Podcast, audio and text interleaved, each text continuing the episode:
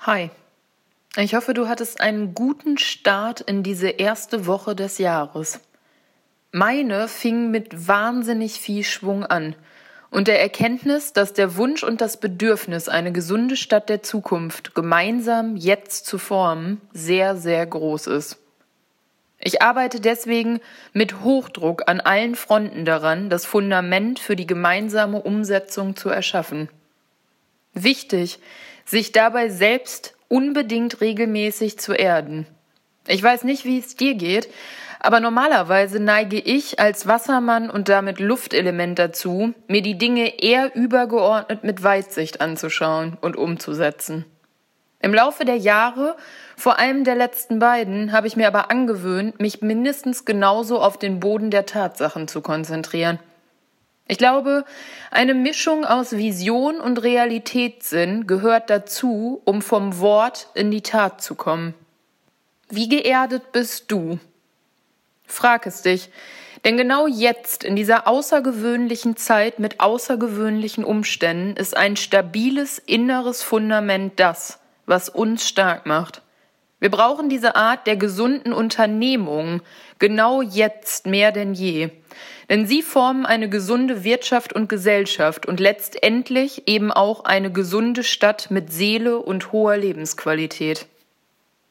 Wichtig, sich mit diesem Fundament ausgiebig zu beschäftigen und ihm Zeit und Raum zu geben. Ehrlich gesagt, musste auch ich mich in Geduld üben. Mittlerweile aber habe ich erkannt, was Henry Matisse wunderbar zusammengefasst hat. Man muss sicher auf festen Boden gehen können, bevor man mit dem Seiltanz beginnt.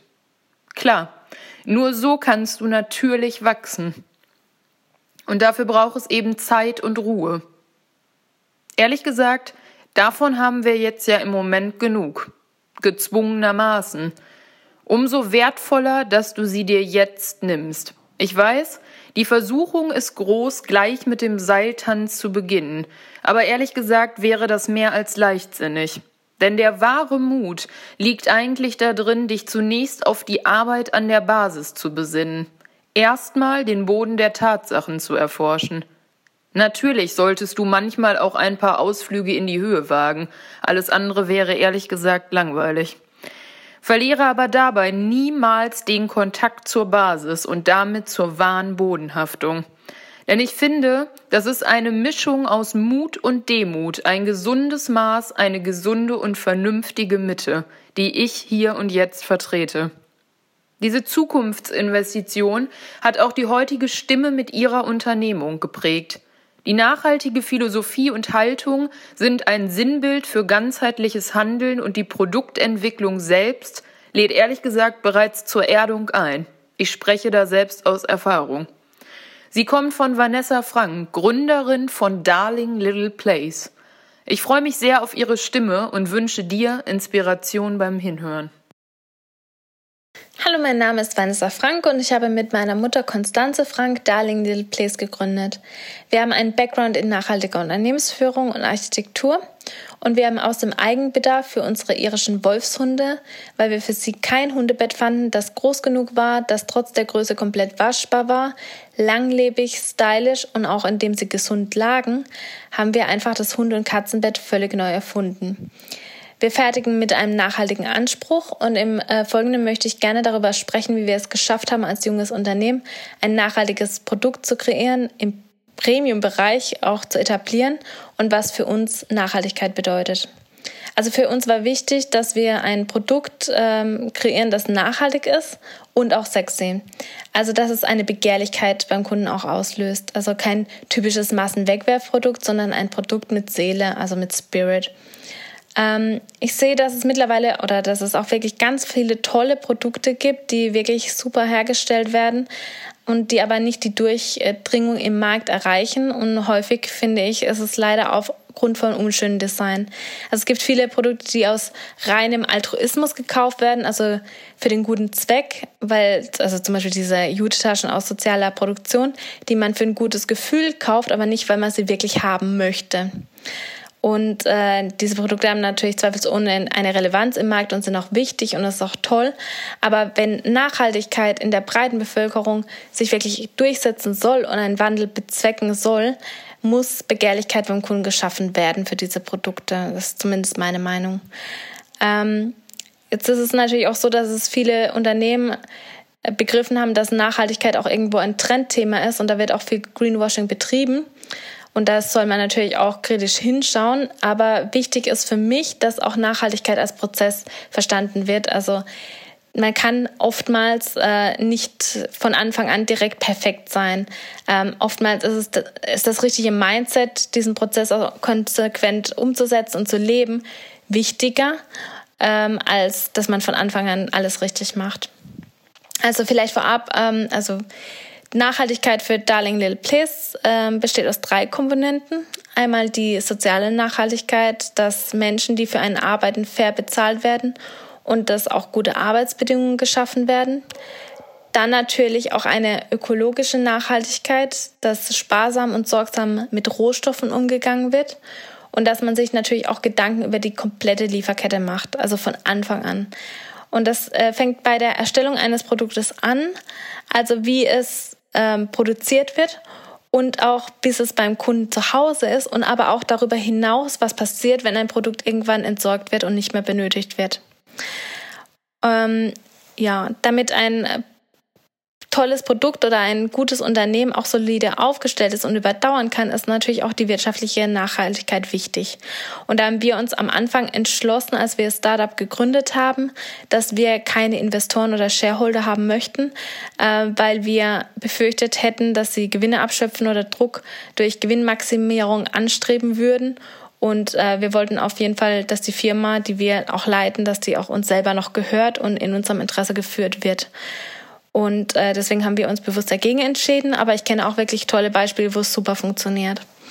Äh, bei Wirtschaftlichkeit muss man natürlich aber auch auf den Produktpreis achten. Ähm, bei vielen Massenprodukten, eigentlich durchgängig durch alle Branchen, kann man eine regelrechte Preisschlacht mittlerweile beobachten. Es wird zum einen, finde ich, durch Discounter und auch die Billigkonkurrenz aus dem Internet befeuert. Und äh, viele Händler haben oftmals auch kein anderes Verkaufsargument den Kunden gegenüber, als über einen günstigen Preis zu verkaufen. Und das führt dann zu einem regelrechten Unterbieten. Und ähm, der Druck, der da ausgeübt wird auf den Preis in der Marge, ähm, hat oftmals eine unnachhaltige Lieferkette dann zur Folge, in der Hersteller, Lieferanten, Fertigungsbetriebe auf Billiglohnniveau produzieren müssen und das geht natürlich dann zu Lasten der Umwelt und auch der Mitarbeiter. Also wie schaffen wir einen Wertewandel? Wie schaffen wir ein Bewusstsein und eine Begehrlichkeit für nachhaltige Produkte? Und ähm, da ist meine Antwort mit einem Wertesystem, also dem Wert, der ein Kunde einer Marke zuschreibt. Und dieser Wert, der entsteht immer im Kopf des Kunden. Und das lässt sich dann im Preis messen, den der Kunde bereit ist, für ein Produkt oder eine Dienstleistung zu bezahlen. Also für Darling Little Place beruhen diese Werte ganz klar auf Qualität, Design, Funktionalität und Kommunikation und Vertrauen. Also man muss auch authentisch sein als Unternehmen und auch transparent. Und dann natürlich auch Nachhaltigkeit in der Fertigung. Also nicht nur, wie gut ein Produkt ist, ist wichtig, wie schön, wie praktisch, sondern auch, wie es hergestellt wird und welche Bindung man als Unternehmen oder Unternehmer mit seinen Kunden pflegt und ähm, was passiert mit dem Produkt, wenn es irgendwann nicht mehr benötigt wird.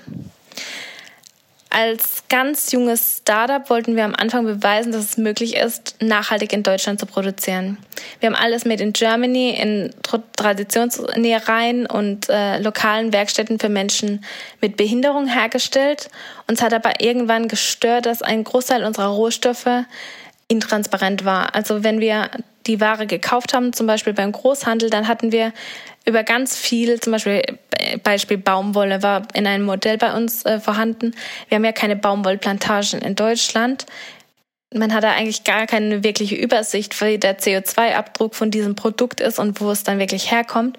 Und dann haben wir uns dazu entschlossen, sukzessive umzustellen. Wir haben jetzt natürlich noch einen Teil hier, aber ähm, wir produzieren dort, wo wir die beste Rohstoffqualität für unsere Produkte finden konnten und haben uns natürlich alles angesehen und äh, uns Produkt, Produktionsbetriebe auch gesucht, in denen wir dann auch fair produzieren konnten.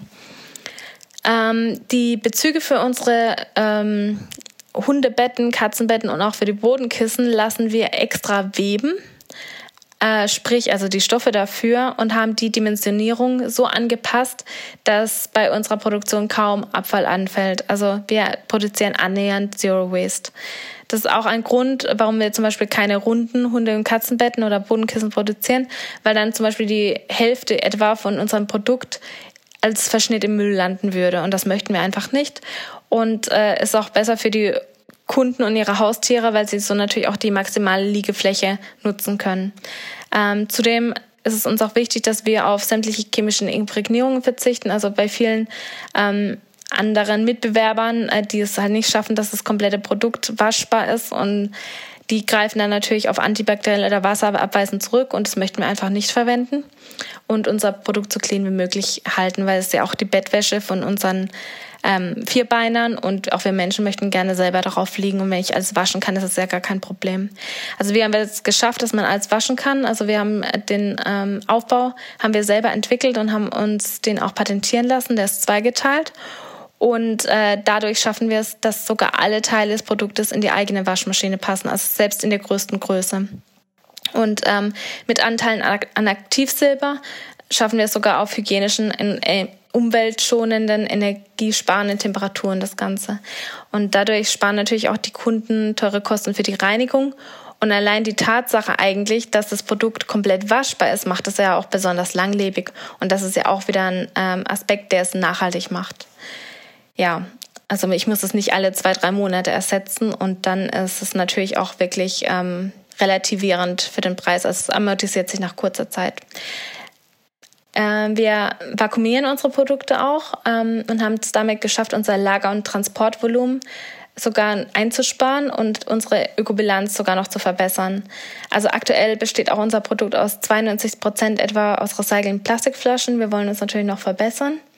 Jetzt würden uns aber auch Kritiker fragen, warum wir nicht ganz auf Naturmaterialien setzen. Und äh, da sagen wir, dass wir bisher einen sehr, sehr langen Entwicklungsprozess hinter uns hatten mit zahlreichen Prototypen.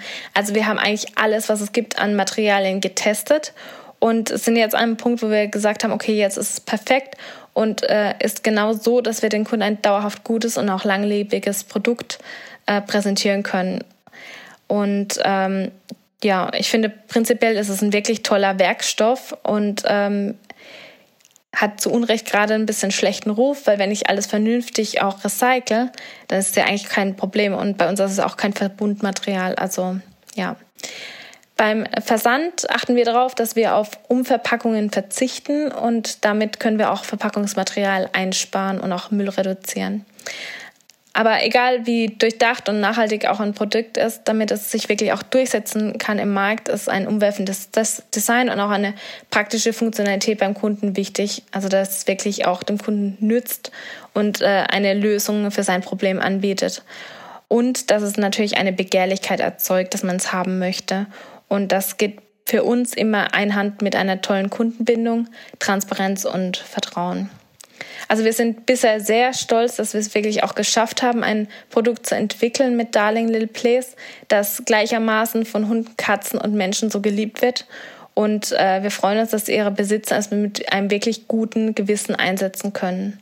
Ja, und dann freut uns natürlich sehr, dass wir ja, dass wir bisher so weit gekommen sind als so kleines Unternehmen und äh, dass wir so viele treue Kunden haben, die uns auf dieser Reise mit Darling Little Place begleitet haben und wir freuen uns alle auf alles, was kommt und sind sehr gespannt, was die Zukunft bringt.